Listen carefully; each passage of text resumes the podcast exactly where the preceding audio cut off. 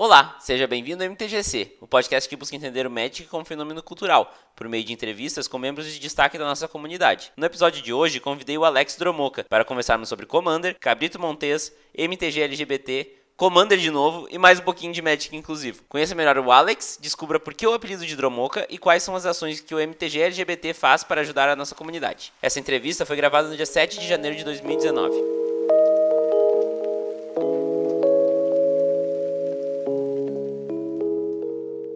Gosta do MTGC e quer ajudar o projeto a se manter vivo? Agora você tem duas opções para fazer isso. A principal é doando valores a partir de um real no padrinho do MTGC. É só acessar www.padrim.com.br/mtgc e doar o valor que você achar que o MTGC merece. Ainda por cima, damos retribuições exclusivas para quem apoia o projeto. Mas, se a grana estiver apertada, não faz mal. Você pode mostrar o MTGC para cinco amigos e mandar um e-mail para podcast.mtgc.com.br, dizendo seu nome e o nome dos seus amigos para quem você mostrou o podcast. É só baixar um episódio e dar play no celular dos seus amigos. Para todos que enviarem um e-mail, eu vou ler os nomes no próximo MTGC Extra. Para te ajudar a mostrar o MTGC para mais pessoas, os episódios são disponibilizados também no Spotify. Então terminaram as desculpas para não ouvir o podcast.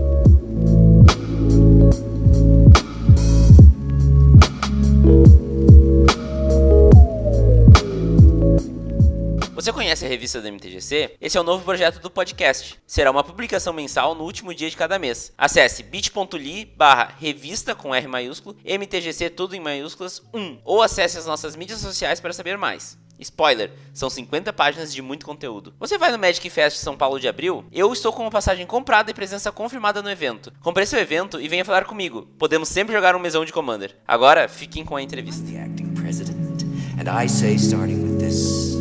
Anniversary Festival, we run the city into the ground.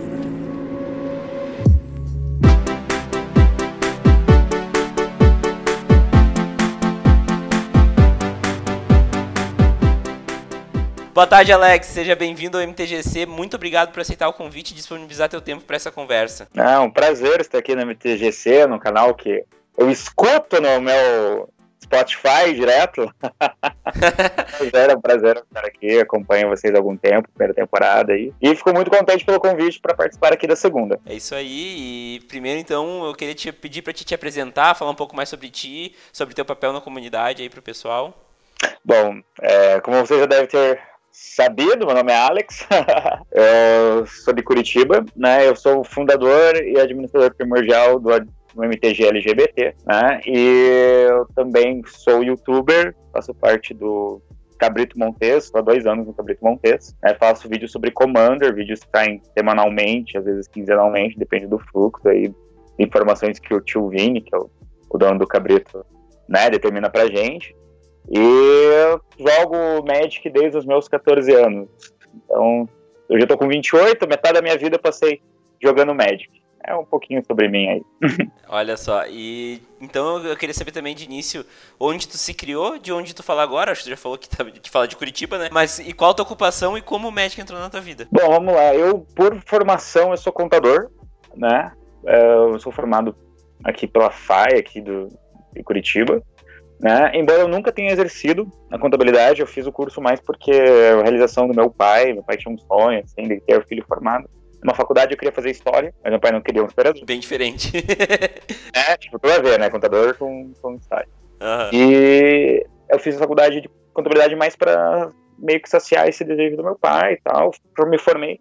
Mas durante o meu curso, né, na formação, eu descobri que a minha vocação, que foi sempre trabalhar na área de comunicação, trabalhar com, com pessoas, né? Eu entrei e comecei a trabalhar em shopping, é, como caixa, e com o tempo eu fui crescendo, vendedor, subgerente, assumi a gerência de uma loja, fiquei por um bom tempo como gerente de loja de shopping. Recentemente eu fui contratado pelo, pela rede Hard Rock Café para cuidar da loja de Curitiba, da loja dentro do Hard Rock Café de Curitiba, né? É um emprego bem recente, inclusive. Não tenho nenhum mês que estou no Hard Rock Café. Mas é bem legal, é bem legal. É uma, é uma, uma atividade, enfim, que engloba o, o comércio ainda, mas uh, num ambiente meio da noite, né? Uma coisa meio balada, assim. Uhum. É um desafio diferente, né?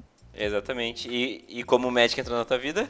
E o Magic entrou na minha vida, bom, conheci o Magic quando eu tava na praia, tinha uns 12 anos. E tinha um vizinho, fiz amizade com esse vizinho, e ele jogava Magic. Ele me ensinou a jogar Magic e a jogar RPG. E o primeiro contato com Magic foi ali, né? Eu conheci o Magic. Depois de então, eu estudava num, num colégio, que tinha uma loja de Magic do lado do colégio.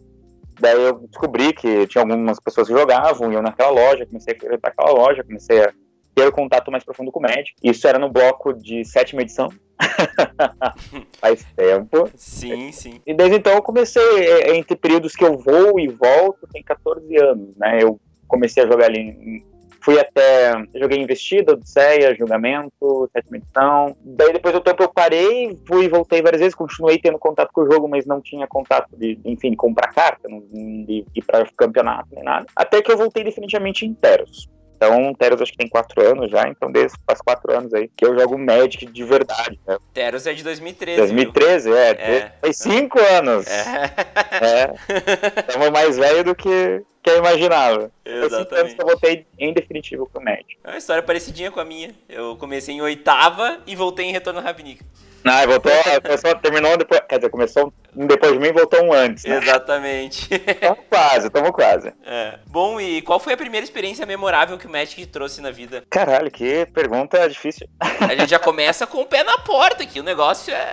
É, é um murro na cara aqui. Olha, eu tive muitas, muitas, com o MTG LGBT, principalmente, eu tive muitas oportunidades de conhecer e ter vários acontecimentos muito legais envolvendo Magic, né? Uh, eu acho que o, o, mais fantástico, assim, de todos os, os causos de. Eu, eu posso botar dois? Claro, quantos tu quiser, na real. Ah, então, pô, vou colocar todos os Pride aí, não. eu acho que o mais, o mais tocante para mim foram o último GP, em que eu consegui reunir, acho que quase 30 integrantes do MTG LGBT. É, eu vou falar um pouquinho mais do MTG um pouquinho depois, mas é 30 pessoas do MTG LGBT num, num lugar né, do, do, do GP. A gente passou um dia ali conversando, se conhecendo, porque é de todo o Brasil, né? Eu acho que ali eu meio que, depois de três, quatro anos ali de, de trabalho, eu vi realmente que eu estava construindo algo pela comunidade Magic. E um outro ambiente foi o meu último aniversário também, que eu veio muitas pessoas de fora de Curitiba, veio de Maringá, de São Paulo. É, eu recebi uma mensagem vinda de Minas Gerais, né, que passou no telão. Foi, foi um misto de, de, gratificação com um pouco de, de, é, de meu Deus, vergonha. Sim. É, mas, Amanda, um beijo pra você, eu sei que super querida, mandou pra mim. E, e, tipo, foi a coisa assim que eu começo a cair a ficha em alguns momentos, assim, que, pô, é real entendeu? É, isso tudo existe de verdade. Então acho que são as duas principais experiências que eu tive com o Magic, assim, que me marcaram muito. Essas duas coisas que me fizeram assim, pô, tô num caminho legal. Que legal, e, e até vindo um pouco nessa onda, como é que tu se define como jogador de Magic? Vamos lá, eu sou, eu, eu sou um jogador bem for fun, assim, sabe? Eu não. Eu crio todos os meus decks foram criados a partir de imaginação. Então não tem um, um deck que tem uma lista, perseguir uma lista para criar. Mesmo o meu antigo X1, que é o mais competitivo que eu tenho, até o mais for dos meus decks, eles são decks que eu criei muito da minha cabeça. E eu, eu acho que é por isso que eu gosto tanto do Commander também, né? Porque eu consigo desenvolver o deck, eu penso, tô dormindo lá, acordo, nossa, seria um bom deck assim, assim, assado. Nossa, vou testar. Daí, com o aparato do Cabrito Montes, eu consigo às vezes testar ele no mall. Deu, ah, deu certo. Aí eu começo a ir pro, pro real. Eu não gosto de jogar no mall, eu gosto de jogar no, no real mesmo.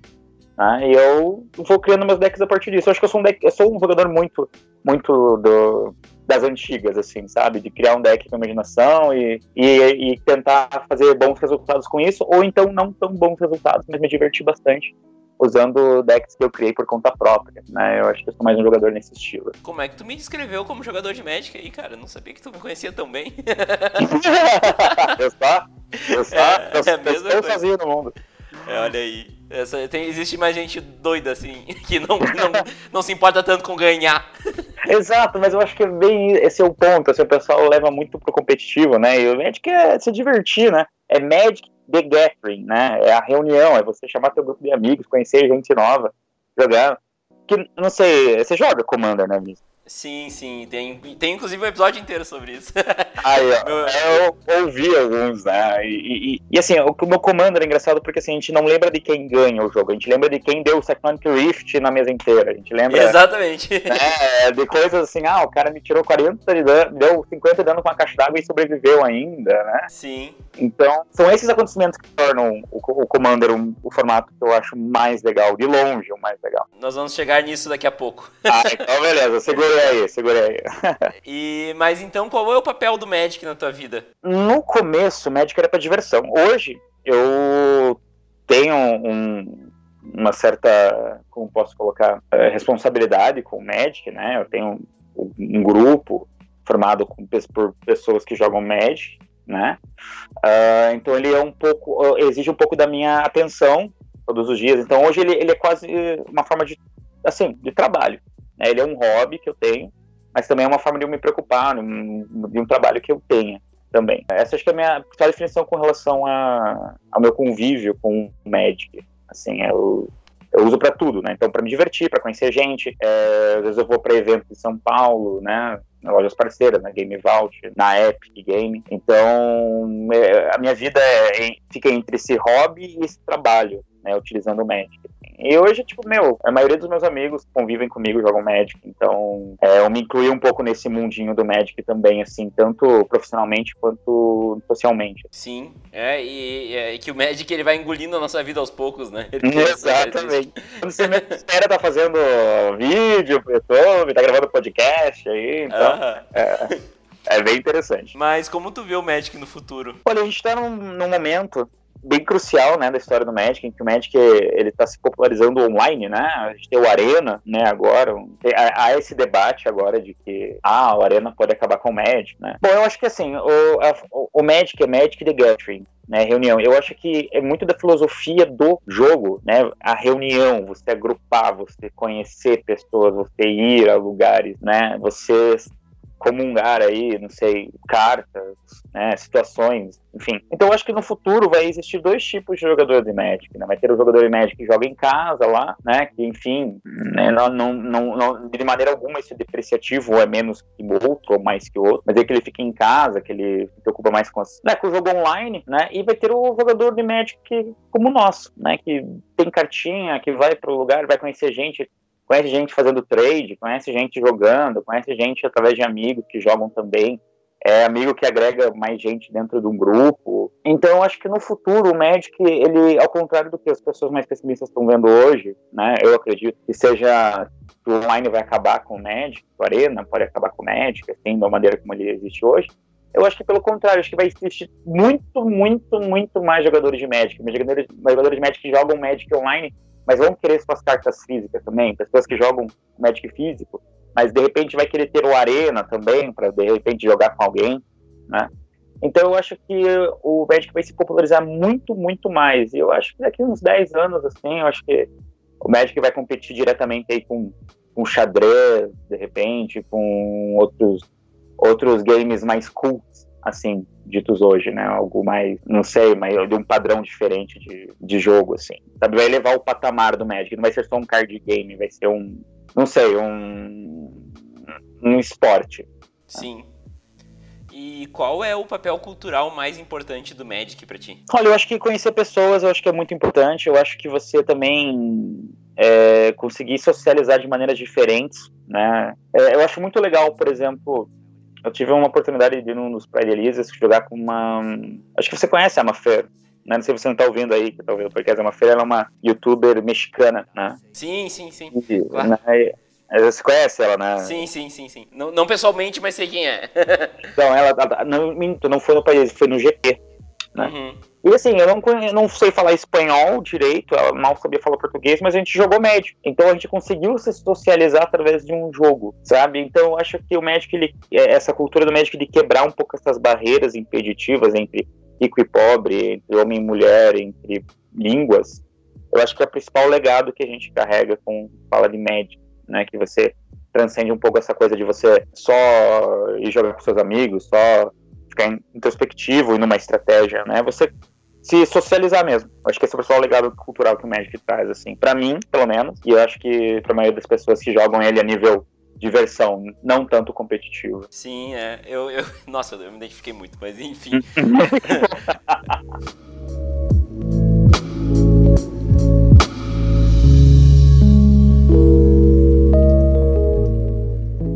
já vai falar um pouco mais sobre isso, mas antes a gente tem que entrar nos assuntos um pouquinho mais técnicos do jogo. E algumas perguntas um pouco mais tiro rápido. Ai, meu Deus. Ai, meu Deus. Começando. Começando com qual é a tua cor preferida? Branco. Sem, sem, nossa, sempre pensar já, branco. e com qual cor tu junta essa cor preferida?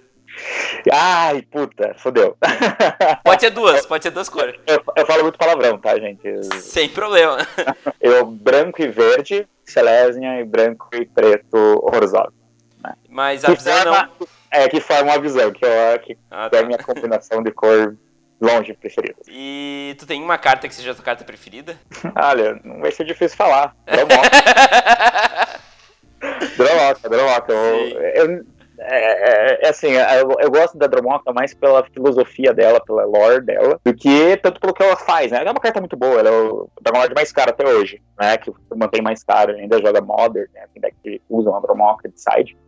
Mas cara, é a filosofia dela de, de, junção, de união, de, sabe, de esquecer laços é, sanguíneos e tornar família enquanto pessoas que gostam e que têm o mesmo propósito. Eu acho, cara, Drummond é uma coisa, sei lá, é, de longe minha carta preferida. Existem cartas que eu gosto, mas a minha preferida, de longe, de longe, são as duas Drummond. Show de bola. E agora, entrando mais numa outra coisa que é fácil para te responder, que todo mundo já sabe, mas qual o teu formato preferido e por quê? Commander! Commander, Commander, porque acho que foi um pouco que eu disse ali no, no início do podcast. Commander é um formato que você consegue montar o deck como você quer montar, como, o que você quiser fazer no, no, no field. Ah, eu quero fazer um deck de descarte usando somente carta branca. Você consegue fazer, entendeu? Tipo, você quer montar um Land Destruction, consegue. Você pega aquelas cartas que você olha na parte que você nunca vai usar e você coloca no deck de Commander e roda. Né? Eu acho que é por isso, eu acho que é porque você consegue dar utilidade a todas as cartas que você tem, você conseguir basear, montar a estratégia que você quer fazer, às vezes de maneira mais fácil, mais difícil, você consegue fazer através do Commander, né? Então, eu acho que o Commander, por isso, ele é o meu, deck, meu é, é o formato, de longe, meu formato preferido. Bom, e qual o aspecto do jogo em si que tu acha que é o melhor argumento para trazer novos jogadores e montar e mostrar para eles que o Magic é, é, legal? Você diz assim, enquanto formato, enquanto. É, do jogo em si, assim, parte técnica do jogo que não é necessariamente a comunidade, entendeu? Olha, eu acho que o Magic, ele é um. Ele por si só é um, é um, é um chamariz. Eu acho que. Uh, eu quando. Vou, vou pegar por mim. Né? Eu, quando era criança, eu sempre gostei de fantasia. Né? Eu cresci assistindo Pokémon, eu cresci assistindo Digimon, uh, Caverna do Dragão, né? O Magic, ele é um jogo que trazia para muito perto de mim essas coisas. Então, quando eu fiquei mais velho, é, era um pouco do contato que eu tinha com a minha infância, sabe? Eu acho que o Magic ele consegue resgatar dentro das pessoas assim muito aquela coisa do fantástico, sabe? Eu acho que por isso que é um jogo tão atrativo. Ele é um jogo que, embora ele pareça difícil, ele não é um, um jogo difícil de aprender comparado a outros jogos. Né? Por exemplo, Yu-Gi-Oh! Né? Yu-Gi-Oh! Imagina, você precisa fazer, jogar o jogo com uma calculadora do lado. Né? Ah, vai fazer é. fusão, né? Daí tem toda uma regrinha, tem três regras para fazer fusão. Né? Sim. Então eu acho que tipo, o Magic, ele, ele, ele, se você entender a essência dele, né? O que está por trás ali do. Uh, a maneira, é, é a maneira fantástica de aprender o Magic, né? De repente, fala assim, ah, tô virando mana aqui para dar um bolt em você. Se você parar e pensar assim, não, peraí, eu estou aqui gerando mana vermelha, aqui conjurando aqui o meu bolt em resposta, né? E você imaginar aquela cena, né? Você parar e imaginar, falar, não, peraí, eu sou um mago, eu sou um planeswalker. Eu tô é, visitando na minha mente os, os terrenos que visitei, extraindo a energia deles ali novamente, estou conseguindo conjurar uma mágica aqui que vai dar 3 de dano no oponente, ou, fantasticamente falando, fazer com que os raios atinjam ele. Não sei, eu acho que você consegue trazer o RPG, essa coisa fantástica que tem quando você é criança, quando você é jovem, de novo, de uma maneira mais adulta, sabe? Mais, não sei, mais forte, mais lúcida, né? Não é uma coisa tão infantil, é uma coisa um pouquinho mais séria, sabe? Eu acho uhum. que isso é um ponto, assim, que o Magic traz muito pra gente, assim. Né? Pelo menos pra mim, né? Eu, eu sinto muita vontade de jogar Magic por causa disso. Sabe que eu tive uma ideia agora quando tu tava falando que eu... alguém já deve ter tido essa ideia, mas tipo, fazer um RPG onde os encontros de combate são feitos em um jogo de Magic. deve, deve, deve, deve, deve ser, deve, já deve existir. E se não existe, é. vamos fazer então, hein, menino? Aí, ó, vamos, GP, GP São Paulo, eu acho que é uma ótima, hein? Quando que é em abril, dia 20, né? É, não, acho que é 12. Ou, senão eu tô comprando a passagem pro lojinha errado também. eu é dia 13.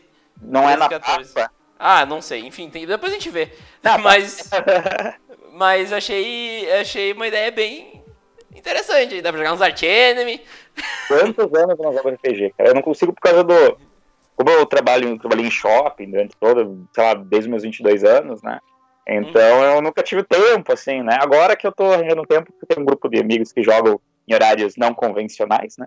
Da uma da manhã, tô jogando. Uhum. Aí agora eu tô achando um tempo pra jogar, mas até então não tinha. É, mas enfim, eu tenho aqui entre, entre colchetes se joga Commander, mas eu adoro não, não ter que perguntar se a pessoa joga Commander. Qual o teu Commander preferido e por quê? Ah, pelo amor de Deus. ah, essa pergunta não se faz.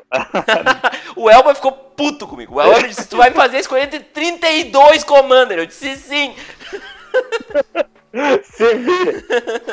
Ó, eu eu tenho um carinho específico por dois. Eu tenho que escolher um. O, o ideal é escolher um, mas tá, eu vou deixar. Da, da, uh, escolhe um e depois fala o outro. Eu vou, eu vou abraçar, eu vou abraçar o nosso comandante depois falar, não, tá tudo bem, tudo bem. tem coração de mãe, né? Você divide. Tem 10 filhos, 10 ela ama completamente. Exatamente. Por ter sido o deck, o, o, o comandante pelo qual eu fiquei um pouco famoso no, no início, é um deck que o pessoal me perguntava a lista dele, eu acho que o deck da Show Dread, tá? É um, por ser o meu mais antigo, tá comigo há mais tempo. Foi o primeiro deck assim que eu fiz, assim, emplacou, né? É, eu acho que ele é o meu deck preferido. Né? Eu lembro que foi até um apontamento que um menino do, do MTG LGBT falou para mim uma vez que antes do meu deck, do Mac Tech, do Shadred sair no Cabrito Montese, só dois anos atrás, a Shadred era o, o, comandante que menos tinha comandante, como comandante. A Leshnorn tinha mais, dos pretores, né?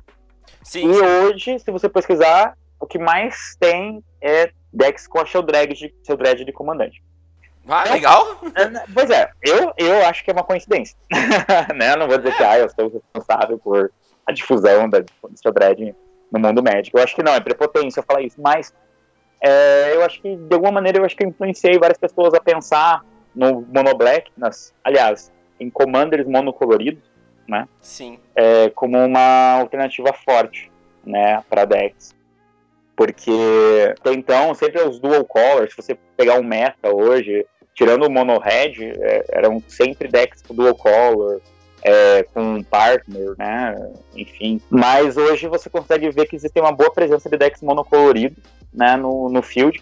E eu vejo pelas pessoas ao meu redor aqui em Curitiba que criam vários decks, às vezes não com a Sheldred, mas com a mesma estratégia de Reanimator, né? A, a Glissa, se não me engano, outros, outros decks Reanimator, assim, com um comandante, assim, mais ou menos a mesma estratégia que o meu. Então eu fico feliz, eu fico feliz mesmo de ver que é, as pessoas me falam às vezes assim, não, eu fiz esse deck pensando no seu. Ou então fiz esse deck para combater um deck como o seu. Olha aí. É. Né? Porque aqui no meu ambiente tem muitas pessoas que têm decks parecidos com o seu, então olhando o seu deck eu consigo ser um jogador melhor. Eu acho que a Crucial Dread foi o deck que me, sabe, me lançou nisso, e embora hoje ela não seja o meu deck mais forte, é, é um deck que eu tenho mais carinho. Sim, é, tem história, né? Exato, exato. E qual foi o momento in-game mais engraçado, divertido ou marcante que tu te recorda? Puxa, teve muitos, assim, muitos jogos que eu tive que, porra, eu fiquei, sabe? É, normalmente a gente vem, vem mais pra mesão, né? Teve alguma vez no mesão, né? Ó, eu, não foi exatamente um jogo, né? Mas assim, foi uma jogada, né? Eu tava numa loja aqui em Curitiba chamada Vila Celta, é um do amigo meu, do Clarion Cassati, um abraço, Wagner. E ele, eu tava jogando com um deck eu não lembro agora se era um Celeste, acho que era com o Gadok, eu não lembro agora. A situação foi o seguinte, ele tava com, era um mesão, ele tava com o Monoblue, né, com o Jace de comandante, e eu acho que eu tava com o Gadok mesmo, mas o Gadok não tava em campo. E ele fez uma mágica Show and Tell, né? Pra quem não conhece o, o, o Show and Tell, ele é uma é, é uma mágica que diz assim: você pode colocar um encantamento, um artefato, uma criatura da sua mão em campo sem pagar o custo de mana, né? Sim, sim, sim. Eu tenho, eu tenho um comando inteiro da Braids Adapted da Conjuração. Aí, ó, né? É. Então, assim, isso. E ele, daí todo mundo colocou a carta em cima da mesa, mas sem revelar, né? Tipo, todo mundo escolhe. E ele fez onisciência, né? O deck é. do Blue fez onisciência. E eu fiz Iona pra azul. Aí ele olhou pra Iona, olhou pra onisciência, olhou pra ele e falou, porra! então, assim, foi, foi, foi um uma jogada, assim, que ficou muito marcante. Até hoje a gente lembra dessa jogada, essa jogada tem uns três anos atrás, então. E foi contra o Wagner Cassati, que foi, sei lá, campeão brasileiro de Magic, né? Foi, foi pra torneio um dos maiores jogadores de Magic do país. Então, assim, não foi só pela jogada, foi contra uma pessoa que tem puta histórico de, de jogo, sabe? Então, acho que, assim, foi meu dia de glória, assim, sabe? Sim, sim, muito bom aquela partida então tem um gostinho bem, bem bacana para mim. Assim.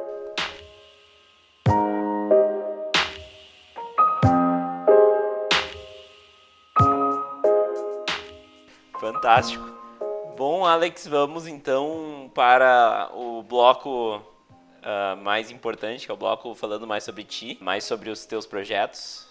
Uhum. eu quero começar te perguntando como surgiu o MTG LGBT. Então, o MTG LGBT ele surgiu quando lá em 2000, 2015, né, a Corte dos Estados Unidos, no dia 26 de junho, né, de, 1900, de 2015, perdão, 1900, dia 26, se não me engano é dia 26 ou dia 29 agora, de, de junho de 2015, ela aprovou a união homofetiva nos Estados Unidos.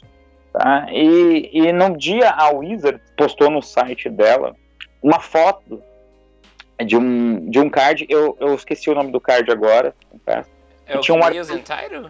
Ou é o artefato? Não, é, não ele é, é, é, uma, é uma imagem. Esse primeiro é de uma, uma dessas mágicas que, que você faz o seu terreno gerar uma mana adicional, né? Verde. Ah, tá, sei. É comum, mas, mas tinha um arco-íris, assim. Uhum. E ela apoiando a decisão. Aí, é, aqui no, no Brasil, como tudo vira polêmica, né? Aí o pessoal estava questionando, né, essa questão que a Wizards não devia se colocar, né, a favor de alguma coisa, ou devia, e começou esse debate lá no, MT, no Magic The Gathering Brasil. E daí, olhando aquela discussão, eu falei, ah, puta, como seria bom se existisse um grupo em que eu reunisse os LGBTs que jogassem Magic. Né? Foi uma, uma ideia meio, assim, oportuna, sabe? Eu vi aquele ambiente, eu falei, nossa, não existe isso. Então eu vou criar e vou chamar todo mundo que estava no, no post lá, os, as primeiras pessoas que estavam conversando, estavam defendendo os pontos de vista junto com o meu, né, para endereçar nesse grupo. E foi. Foi assim que foi criado o MTG LGBT. Eu, no primeiro dia, eu fechei com sete integrantes. E hoje o grupo tem 1.655 pessoas. Então, ah, assim, que é, foda. né, hoje, ah. tipo, ele cresceu é, é, de uma maneira exponencial. Assim. Ah, então, muito irado. Ele foi criado ali. Aí eu considero o aniversário do grupo dois dias. Um é esse e outro no dia 5 de novembro do mesmo ano eu criei eu e o Atarca, né? O Felipe Atarca, o Alex Dromoca, o Felipe Atarca, tá? Que cria, a gente criou, entrou no consenso de criar as regras do MTG LGBT, né? Então, é ali que eu considero o grupo realmente oficial. Foi a partir do dia 5 de novembro. Mas a data de criação ali fica entre 26 e 29 de junho. Né? Foi ali que foi criado. Ah, que bom. Eu até, até tinha uma pergunta aqui que era pra perguntar se surgiu da necessidade ou da vontade, né? Ou um misto de ambos. Eu, eu acredito que tenha sido um misto de ambos, né? Mas... É, um misto de ambos. Eu acho que, tipo, foi uma coisa que aconteceu, sabe? Tipo, é, eu não sei se isso iria acontecer no futuro, mas na, naquele momento teve as conjunturas certas de se criar ali. E aconteceu sabe? E foi muito legal, porque no primeiro dia, como eu falei, você tinha sete integrantes, outro dia teve 16. Aí ele chegou no hiato, assim, uma semana depois chegou até 80. Aí o grupo ficou, sei lá, uns três meses com aquilo. Daí um dia eu tive a ideia é, de, sabe, ah, vamos colocar no, no Facebook? Vamos. Né, no, na página do, do Magic the Gathering Brasil. Foi, beleza. E quando coloquei, é, meu, foi um boom. Sim, tipo, a gente atingiu em dois dias 600 pessoas. Aquele grupo é estranhamente poderoso. É, ele é, cara. Ele é um grupo. Até a gente conversa um pouco sobre isso, porque às vezes até, até um pouco de receio. Né? Às vezes sim, sim. Bom, daí assim. É, chegamos aos 600 pessoas, aí teve um dia que o André Manente falou sobre, sobre homofobia. E ele citou o grupo. E daí outras 500 pessoas entraram no grupo. Tipo, um hora para outro. Assim, Manente, um grande abraço, Manente. Tá me devendo uma partida de Commander aqui em Curitiba. Ele tá me devendo também uma partida de Commander. Ah, é, Manente, deve pra todo mundo aí, tá. Quem não quer jogar Magic com o Manente, né? Enfim. Eu já joguei Pauper com ele. Cara, eu, eu, no GP, eu encontrei com ele, tava ele e o Guma. Aí a gente se encontrou, deu, deu um abraço nos dois, né? Tiramos foto. E, mas a gente não conseguiu jogar, porque ele tava no meio do, das partidas, né? E o Guma também tinha entrado no Pauper, daí a gente só deu um oi, um abraço e. É, eu joguei Pauper com ele no GP Porto Alegre de 2016, acho que foi, 17? 17. Tamo velho, hein? Tamo é. velho. Tamo velho, faz né, 10 anos aí, tamo velho. mas é, é pior que ele não mora, você mora no Rio Grande do Sul, eu moro no Curitiba, ele mora em Florianópolis, onde a gente pode Sim. ir, né? Fechamos o solito. que bosta. Que bosta. Que lixo, que lixo. Bate na mesa aqui, ó. É, deixa, pelo amor de Deus, cara. Solito não. Tô me perdi onde é que tá. Voltamos à pauta agora, normal, depois dessa interrupção. Solito, cara, Deus me livre. Desculpa. Sulito é apelar, mano. é, o, exódio do Sulito, né? Exatamente. Ele chama o Google também, porra. Daí já estamos é. lá na mesa, chama o Google, vou tomar um cacete no palco. Né? Chama a Meg é. também, a Meg joga comando. A Meg, né? A Meg. Ah. A Meg tava esses dias aqui perto em Curitiba, até me mandou uma mensagem aí, mas eu tava. Eu não lembro se ela tava de passagem, assim, deu. Deu, falou, ah, deu te tirar uma foto. Eu falei, ah, onde que fica isso? Fica perto do lugar? Eu falei, não, pior que não fica. Deu, ah, ah. Mas enfim, né? A gente vai se conhecendo no Magic, daí a gente vai fazendo uhum. esses amigos meio, meio louco. Bom, enfim, depois que o Manente falou, né, sobre o MTG LGBT, é, eu venho administrando ele. Eu não, eu não faço muita propaganda do MTG LGBT, porque eu, eu não sei, eu acho que é um pouco contra aquilo que, que a gente tem de, de, às vezes, respeitar o tempo de cada um, né? Tem muitos LGBTs que não são assumidos, tem muitas né, pessoas que preferem é, algo mais reservado, então a gente procura sim, sempre está promovendo ele, mas não de uma maneira de publicidade, né? A gente procura fazer eventos, procura fazer é, posicionamentos, né? Através da página que a gente tem também, é, mas não tanto de uma maneira tão, é, sei lá, agressiva, né? A gente faz de uma maneira um pouquinho mais velada, uma coisa mais que atente a demanda LGBT, não a, a, a demanda tipo publicitária, publicitatória, né? Sim, sim. De, do grupo, assim, sabe? Sim, é, é, é, Não é necessariamente uma empresa que quer lucrar, né? Exato. o objetivo é, é outro. Cara, esse é um ponto, assim, que, por exemplo, teve um, uma discussão um tempo atrás. Um, um eu, eu, eu, vou eu tenho que admitir, foi um, um, um pequeno racha que eu tive no, no MTG LGBT. Foi quando eu, a gente decidiu vender os playmats, né? E teve muita gente que olhou para mim e falou que eu estava sendo oportunista, né? Em, em vender algo com base numa numa numa causa, né? E eu ponderei muito sobre isso, porque assim, ah, poxa, mas será que não é isso mesmo, né? Será que não tô ganhando dinheiro? E todo o, o, dinheiro que a gente recebe com os playmats do MTG LGBT, eu invisto no MTG LGBT, é, pagando premiação para os Pride né? Fazendo folder, pagando alguém, um designer para criar um outro, um outro playmat, né? De repente, às vezes aconteceu, às vezes eu custear a viagem de um integrante que tá, tem condição financeira, de eu chegar para ele e falar assim, ah, então tá, você quer ir pro Frederic, você quer? Vai representar, né, fazer uma inscrição de alguém num campeonato é, maior, eu faço questão de, de repente, chamar a pessoa no privado, falar, ó, você quer ir para esse campeonato, vai nos representar? Então, beleza, então pago tua inscrição, tua viagem, você vai. Né, e sempre voltado pro grupo, assim, sabe? Esse dinheiro não é um dinheiro que eu lucro, eu não tenho ganho de dinheiro nenhum com o MPG LGBT, sabe? Então, é, foi um racho que eu tive no passado a respeito de, de finança, de empresa, né? Embora hoje já tenha uma, eu venho tendo uma ideia diferente para MTG LGBT, eu tenho visto que a gente tem muito ainda para crescer. Eu achei que a gente estava chegando no limite, agora eu vejo que aquilo na verdade é só um passo a mais. Tá? Tem muita gente que eu sei que, que ainda não foi alcançada ainda, sabe? Então eu tenho essa preocupação e agora também expandir para outros países também. São uma demanda que já existe também, tem o Judges for Diversity, é uma iniciativa americana, né, que não é tão grande quanto a nossa. É o MTG LGBT hoje é o maior grupo do mundo voltado aos LGBTs, né? É o grupo de Magic, né, voltado aos LGBTs. Então eu tenho, eu quero alcançar outros lugares para, assim, é, é, é uma coisa de união, assim, entende? De eu Sim. conseguir unir todos eles numa bandeira só, né? Ser uma coisa de união, não sabe, um pouquinho aqui, um pouquinho lá, um pouquinho lá, depois entra em desacordo e, sabe, isso gera mais problema para a própria comunidade. E até, uh, Alex, eu queria entrar mais assim, tipo, eu acho que para muita gente uh, que joga em comunidades menores, talvez não esteja tão claro assim os casos de homofobia e preconceito em geral, né? Uhum. Uh, o quão, quão frequentes são esses casos negativos, né?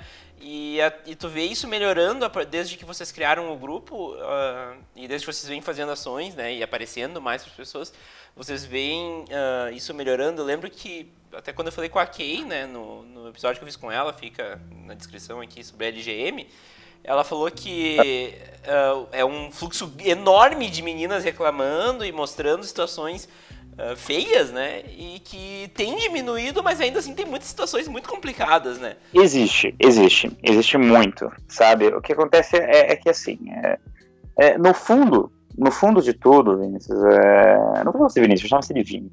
Isso, isso. É, muito, tô dando bom. Sim.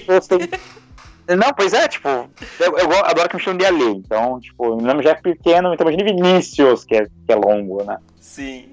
Então, Vini, é...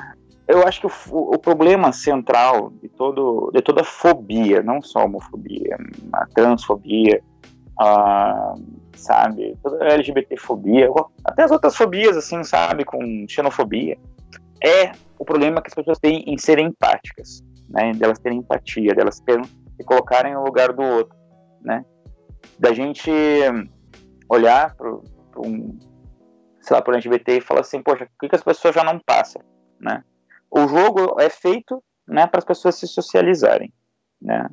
Aí quando a pessoa, o LGBT, ele faz o joguinho lá, né, monta o seu baralho, né, o seu deck, às vezes é um deck pré-pronto, às vezes é um deck, tipo, sabe, a pessoa não tem instrução nenhuma no jogo, mas ela quer aprender a jogar, ela cria aquele deck, ele vai na lojinha lá e os caras falam, ah, esse deck é de bicha, deck, essa jogada jogada, sabe, deck de viado, esse planeta tipo de viado, né? Joga que nem mulherzinha, né? Sabe, deck box de bichinha.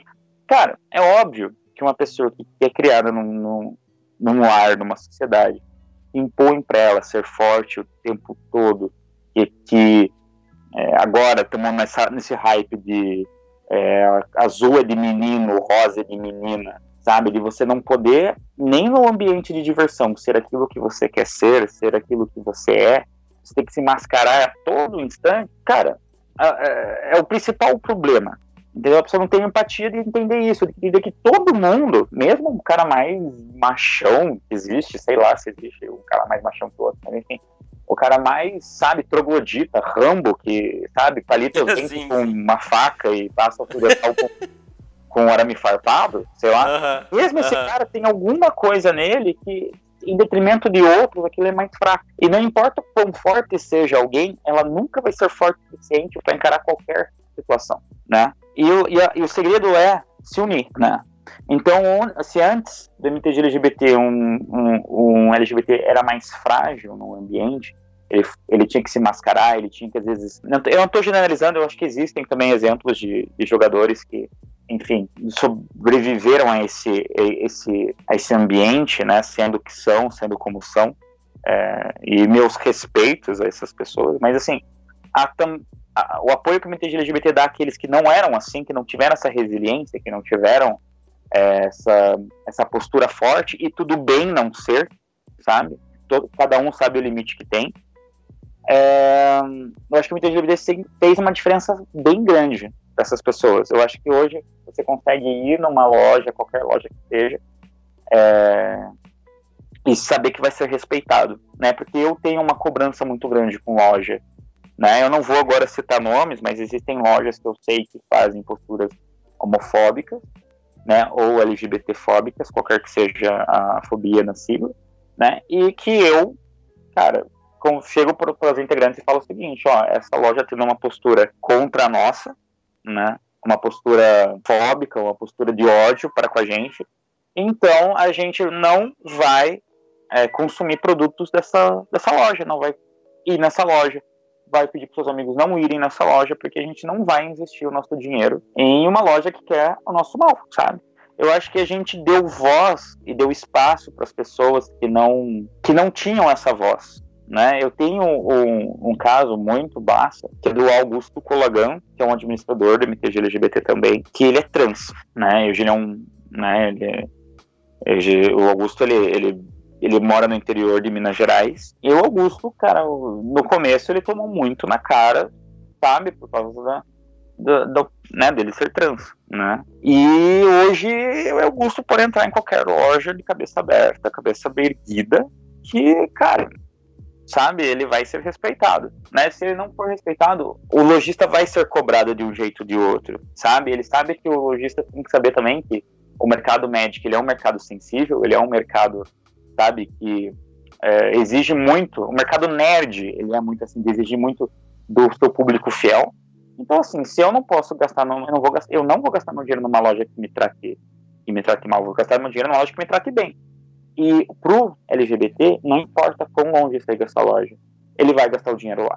E aqui eu até dou um, um adendo que, segundo as pesquisas, né, do IBGE, pesquisas recentes, assim, de comportamento, né, a Forbes já fez um, um estudo com base nisso, um LGBT gasta muito mais com lazer do que um hétero. O gay não tem filhos, né? O gay normalmente é solteiro, né? Ou quando é ele é casado e não tem filho. Então ele tem um poder de aquisição muito maior, né? Então gastar o pink money de maneira consciente para o LGBT é um também uma forma de militância e de resistência dele.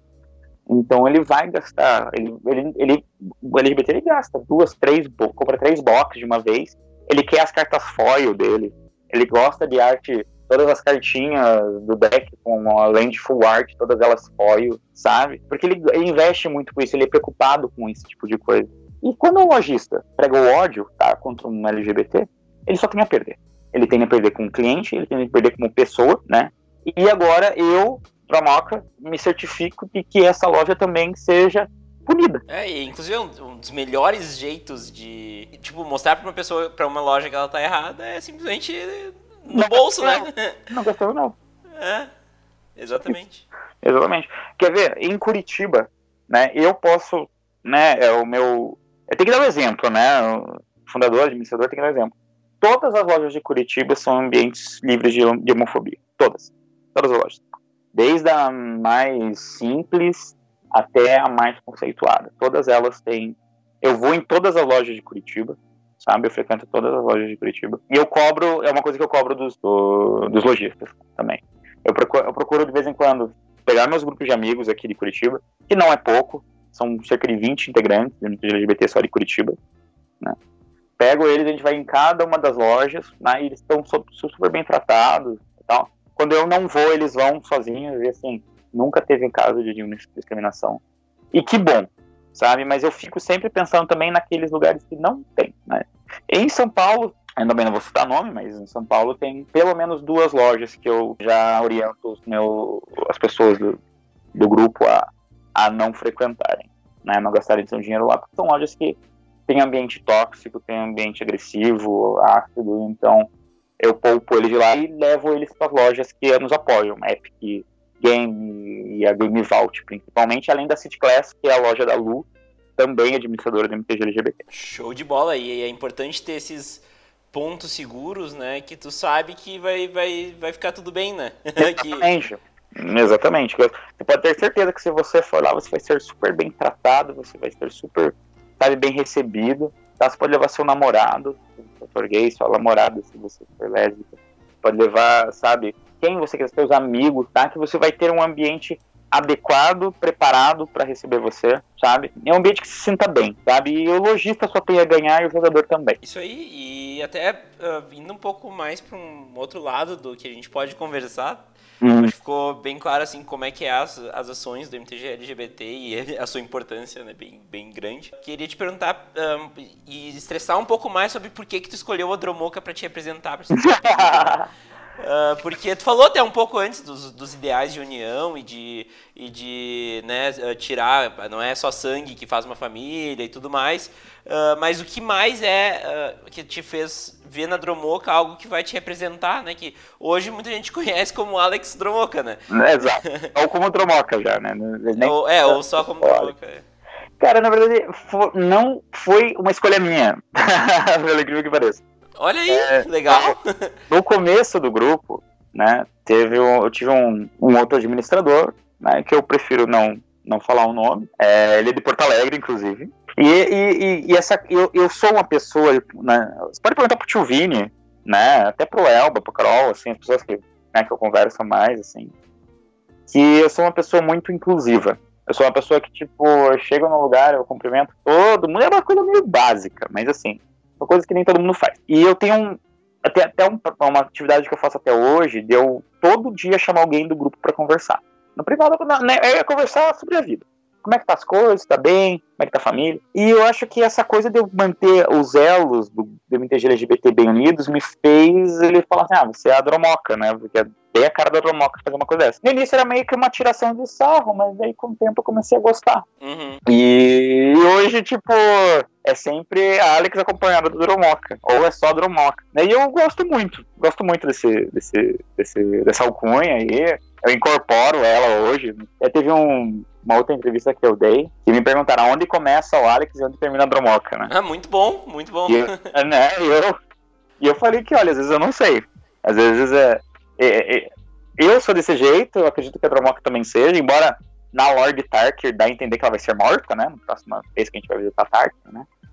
Mas eu acho que, que o, dos, dos Dragon Lords, os únicos que gostam de ter o Dragon Lord como, como, como guia é, é os Absons, né? Então, é, os Sultais são mortos, os, os Mardu sempre estão atacando, não tem descanso, todo dia estão atacando, né? Bem que eles devem gostar, eles eram próprios para isso, né? Sim, sim. Os Jeskai hoje não são mais bélicos, né? Os Temor vivem para alimentar a Tarka, e acho que os únicos que são livres mesmo, né? Para ser o que são, serem livres, né? desde que não cultuem as árvores né, dos antepassados, são os da Dromock. Então eu, eu gosto muito dessa alcunha, eu, é, eu me identifico muito com ela e, e eu acho que, igual eu falei, eu já não sei também mais onde que acaba o Alex, onde começa a Dromoca, incorporei aí pra minha vida e, e tudo bem, eu gosto. Show de bola. E agora vamos entrar um pouco mais sobre a tua produção de conteúdo também, que é um outro lado muito importante pra gente conversar, né? Hum, certo. Primeiro eu queria te perguntar quais são as, dificuldades, as principais dificuldades que tu vê na produção de conteúdo de Commander? Olha, é, de Commander, assim, hoje né, os principais criadores de conteúdo de Commander do país, é, eu acho que, sendo prepotente além de mim, né, o seria o Elba, né, tem o Cozinho Offline, o Diário Planinalta, tem o Ralph, nossa, eu gosto do Ralph, né, eu acho que são, é, são esses as principais pessoas que criam conteúdo de Commander, né? Tem o tipo que vem na minha cabeça agora, né? Embora tenham vários outros canais, eu assisto vários outros canais assim que também falam sobre Commander, mas talvez às vezes não seja sempre o foco, né? A Universidade Médica, eu acho que é um, também é um deles assim que, que faz o conteúdo também. É, eu acho que o principal, a principal dificuldade, né? É, eu acho que está fora das câmeras. Seria o Commander mesmo, né? A gente o, o Commander ele se convulsiona às vezes em tipo regras de banimento, cada loja tem sua própria regra.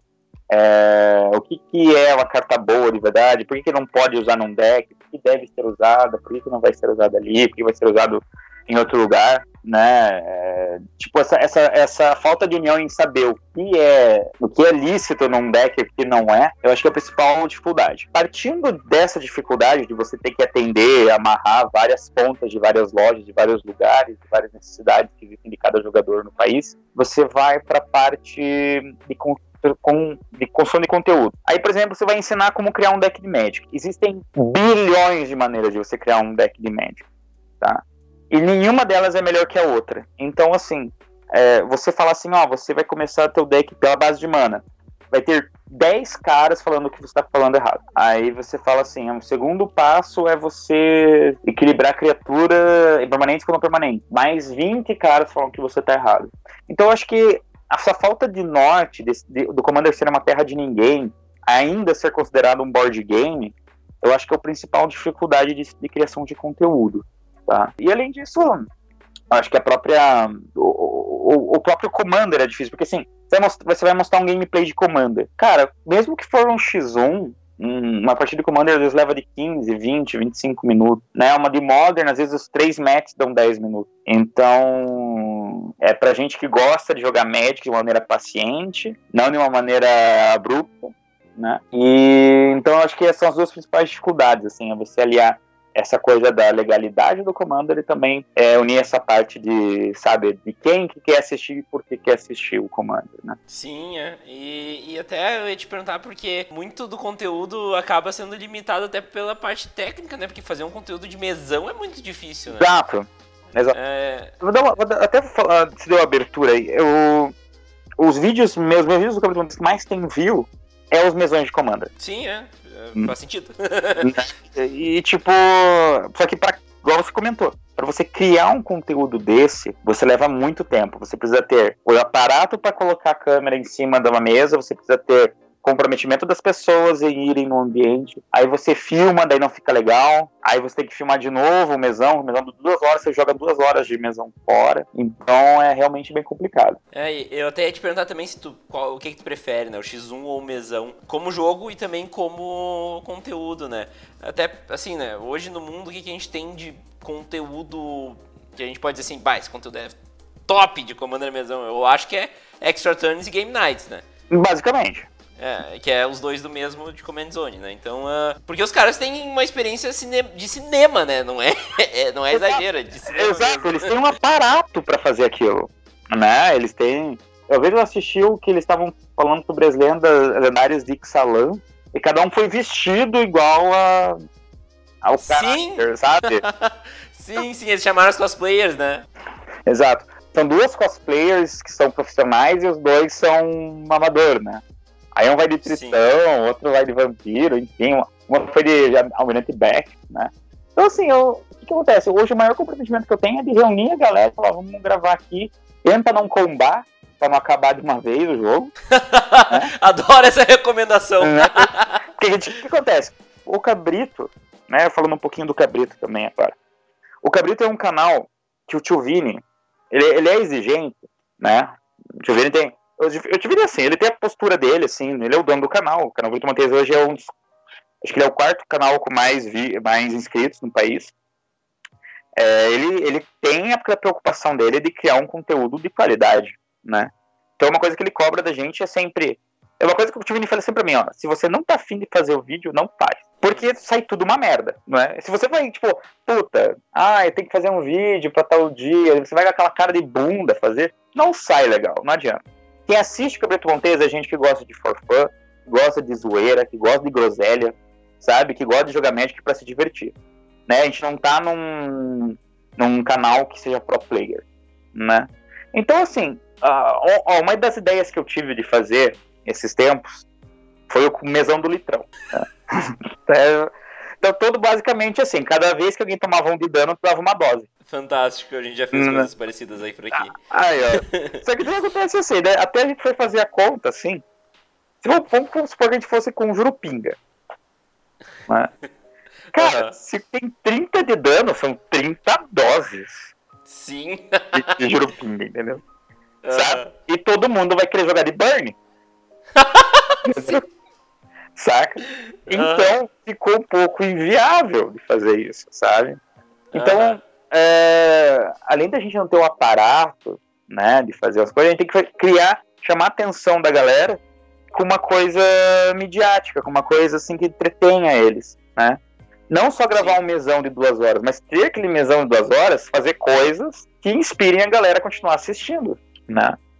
E acho que aí que resiste, reside muito da, da gente criar um conteúdo bem for fun, bem, bem bacana, bem, sabe, divertido, falar um monte de groselha, a gente tem o, tem o Chinchilla, que é o editor, que aqui manda muito bem, assim, que cada 10 segundos zoa com a minha cara, assim, faz misplay o tio Vini, né? Já bota um meme lá, né? Ô, é, tio, velho, tá, tá, esquecido já, né?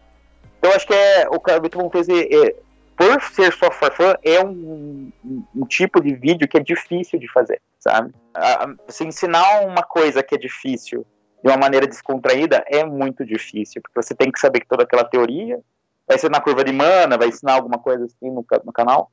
Você tem que levar em conta também que a galera que está assistindo é uma galera que às vezes está cagando para curva de mana. Ele só quer, sabe, fazer. O deck tem 97 ilhas, um show and tell e um Manhaku. E ele só quer fazer aquilo. Sabe? O deck do cara é, é isso sabe? Então, bom, enfim, sei lá, eu acho que, tipo, a produção de conteúdo, assim, se esbarra muito nisso e também no seu nicho de mercado, de onde ele tá querendo atingir. Né? E no Sim. caso da gente, é a galera for fun, a galera que.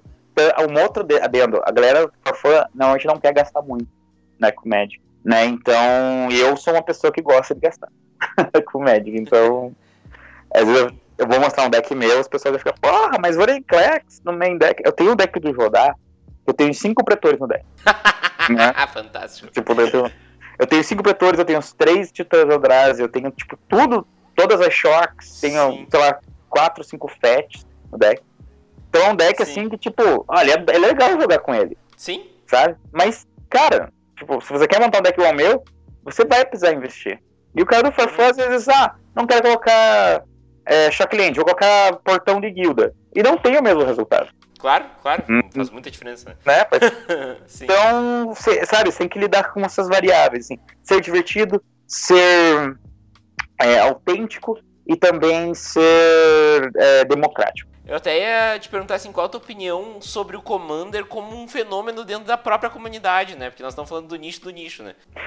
Olha, o Commander, eu acho que assim, ele se popularizou justamente porque você consegue fazer um deck que você quer fazer, com as ideias que você quer fazer, sabe? Da maneira como você quer fazer, usando a tua carta preferida de comandante, sabe? Então ele é um deck popular por causa disso, porque ele é acessível. Mas eu também sei que o Commander, assim, esse. Eu vou entrar na polêmica aqui do X1. Quando ele deixou de ser um formato oficial de verdade, né, quando ele deixou de ter descontinuidade no mal, né, é, eu acho que o Commander deu um passo para trás, sim, porque a galera que gostava de se divertir no mesão é, não vai atrás de novos desafios, não vai mais para frente. Ah, eu quero fazer um deck que é só para X1, só para jogar um campeonato, né? Eu acho que ele ainda é muito forte, como ele é, eu acho que ele é mais jogado que o Modern hoje em dia, mas eu acho que ele já foi mais forte, já foi, o hype dele já foi maior, sabe? Sim. Uhum. Mas eu acho que ele é consolidado, eu acho que ele não vai perder ninguém, assim. Eu só acho que ele não vai ser tão atrativo. Eu acho que tentaram fazer o Brawl acontecer. Eu não vejo o Brawl acontecendo. Desculpa quem joga Sim. Brawl, hein? Sabe? Eu também não, não vejo. Não vejo acontecendo, então acho que foi meio que um tirão no pé ali. Quem sabe pra frente a Wizards não olha de novo com carinho aí pro Commander e torna ele X1 novamente. Né? Vamos ver. Sim. Por fim, Alex, nos diz aí um pouco sobre como é ser um cabrito, como estar dentro da Cabrito Montes Enterprises. Company United.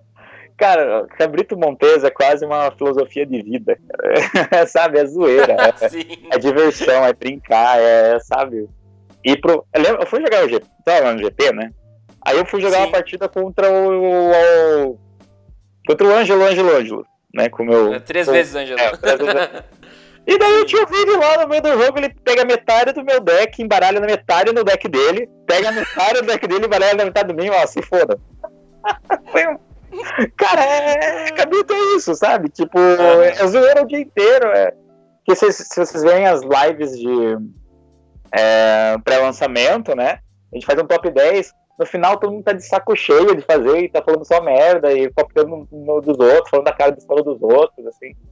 É, é, bem, é bem gostoso, cara. É bem, é, é, bem gostoso. No começo eu achei que era sério quando eu entrei, porque eu achei que era uma coisa séria, e hoje tipo, eu vejo que, cara, é, eu não sei, eu adoro o que eu faço, adoro meu trabalho, não é puxa-saquismo, viu, Steve? Mas é muito legal, abriu muita porta o Carlito Montes, abriu muita porta para o MTG LGBT, sabe? É, o Tio Vini, ele tá presente no grupo do MTG LGBT, o grupo do WhatsApp do MTG, do MTG LGBT tem 206 pessoas, e as 206 falam, então imagina o peso que é. produtividade indo pro ralo, mas. Foi, foi, velho. Você, você entra às 10. Eu acordo tarde, eu acordo tipo 10 e meia, 11 horas. Né? Porque eu chego em casa bem tarde, lugar de rock. Eu abro, eu abro lá pessoal dando um bom dia e falando sobre alguma notícia, né? Dali 10, 15 minutos eu volto, o pessoal tá falando sobre hum, alguma carta. Dali 10 minutos eu volto, o pessoal tá comentando o vestido na, na premiação. Então é, é, tudo, sabe, você não consegue acompanhar, mas é legal, porque às vezes você entra num assunto ali, você desenvolve, depois você sai, quando você volta, tá num assunto diferente, você se interessa, continua. Se você não se interessa, você aprende alguma coisa a mais. E, e é muito legal. A partir do, do MTG LGBT nacional, existiu o MTG, existiu não, existe ainda MTG LGBT São Paulo, MTG LGBT Rio de Janeiro, MTG LGBT Minas Gerais, MTG LGBT Curitiba. E eu tô presente nos cinco. E é cinco gerações de informações em cinco locais diferentes, você fica louco, mas é muito legal. E o Cabrito Montes também tá presente em todos eles. Então eu acho eu acho isso muito legal. Uh, sim, é, e eu, assim, a entrevista com o Tio Vini, ela é fantástica, ela, ela tem alguns problemas técnicos, porque ela, ela foi gravada antes do podcast ter ido pro ar pela primeira vez, mas dá pra ver bastante, assim, a, esse tipo, esse, esse espírito do Tio Vini, assim, que é, é gostoso de, demais. Divertir, né, de não, sabe, de... quem está ouvindo hoje aí, né, o podcast, de noite, todo dia aquele velho safado faz uma live, sabe? ele tá vivendo disso agora, então ele faz todo dia, tá? E só faz merda, cara. O cara esquece de, de desvirar as coisas, o cara, sabe? E, e, é legal, e é legal, entendeu? E, eu acho que o tio Vini, ele tem um trabalho muito legal na comunidade, que é aquela de desprofissionalizar, sabe? Tem que ter aquela obrigação de jogar certo, sabe? Sim, sim. É você, uhum. sabe? Você lá fazer, enfiar um monte de carta comum no deck, assim, Tier 1 e, cara, foda-se, sabe? Tipo, é, uhum. eu, eu, eu tenho uma coisa que eu tenho no meus. Nunca aconteceu de mostrar, infelizmente, no vídeo, no gameplay meu, mas em todos os meus decks que tem vermelho tem um cabrito montes. tipo, não, não, importa, sabe? Tu precisa tirar um slot, eu não tiro o cabrito. Eu deixo o cabrito lá. Sabe? Sim. É, eu não sei, é pra lembrar um pouquinho de se divertir, sabe? Mais do que querer lacrar lá no jogo. É, é se divertir. Muito bom.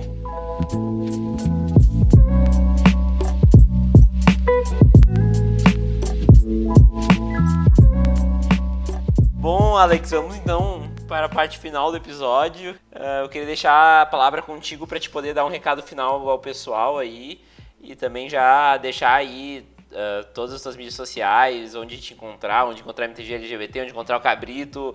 Enfim, a palavra é tua, faz o que tu quiser com ela. oh, meu Deus do céu. Então, primeiramente, queria agradecer a oportunidade, tá, Vini, de, de, de estar aqui, de conversar com você. Eu gosto muito do, do MTGC. É, gosto do trabalho que você, você faz, né? Pelo menos você faz a, a... Eu não me considero é, ninguém na comunidade, sei lá, eu montei um grupo de amigos que deu certo. Na minha opinião, é isso. Sabe que um, hoje é um grupo que tem importância, que tem.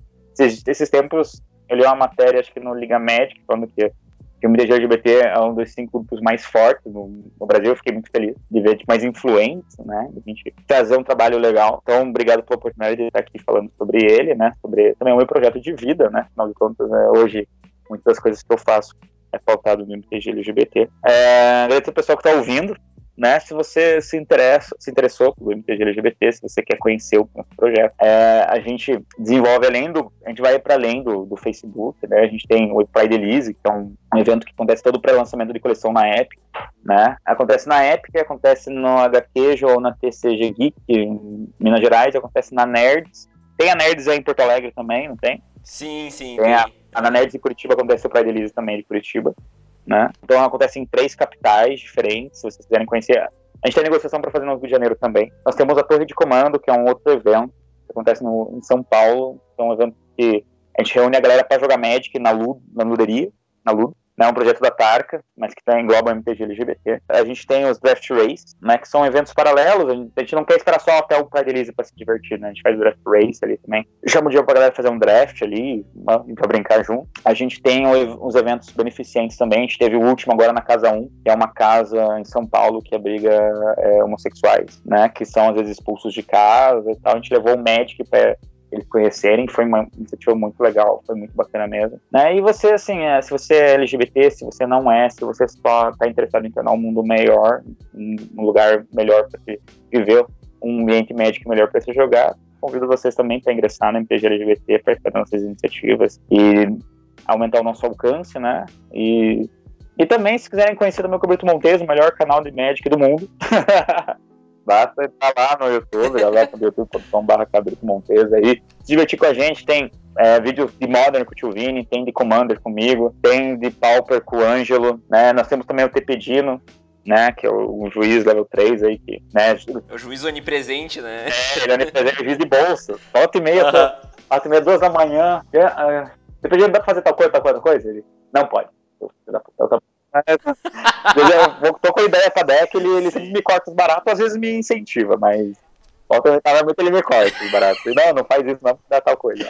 O TP, ele me falava assim, tipo, ah, manda todo mundo, divulga aí minha página, não sei o quê. E, tipo, eu já falava pro pessoal, né? E daí agora, volte meio no, no Insta do MTGC, rola algum, algum novato, tava tendo bastante novato no, do MTGC perguntando algumas coisas, já manda assim, olha, esse aqui é o lugar, ó, manda lá pra página dele, né? É, manda meu perguntas é. também, mas é, tem o WhatsApp dele, mas... É, exatamente. E eu acho que é isso, gente. Se vocês também quiserem está interessado, só entrar no Facebook, no MTG LGBT, tem a página no Facebook também, o grupo, Torto Montes, e é isso, galera. Espero ver vocês em breve.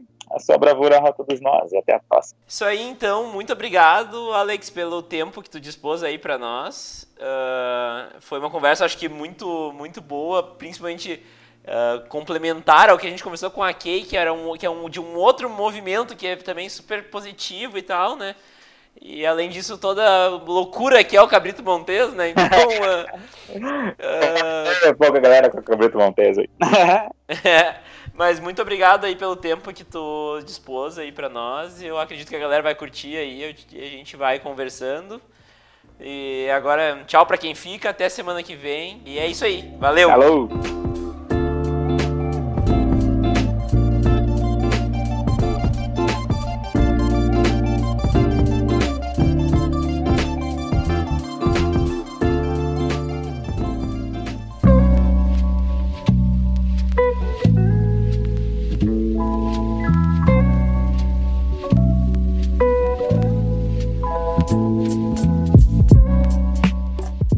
Desse MTGC, então considere ajudar o projeto no Padrim. É fácil, é só acessar www.padrim.com.br barra MTGC, que você pode ajudar a gente com no mínimo um real por mês e já vai estar tá ajudando o podcast a se manter e a mim tá fazendo coisas novas e diferentes para vocês toda semana. Além disso, o MTGC também tá no Spotify. É muito simples também, todo mundo tem Spotify aí, todo mundo escuta música no Spotify, então dá pra ouvir o MTGC diretamente do seu Spotify. É só acessar bit.ly barra MTGC Spotify, o link tá na descrição também, e vocês já podem sair ouvindo e assinando no Spotify, muito mais fácil, muito mais prático para quem não tem costume de ouvir podcast. Siga a gente também nas mídias sociais, no facebook.com/barra mtgcpodcast, no instagram.com/barra mtgcpodcast e no twitter.com/barra.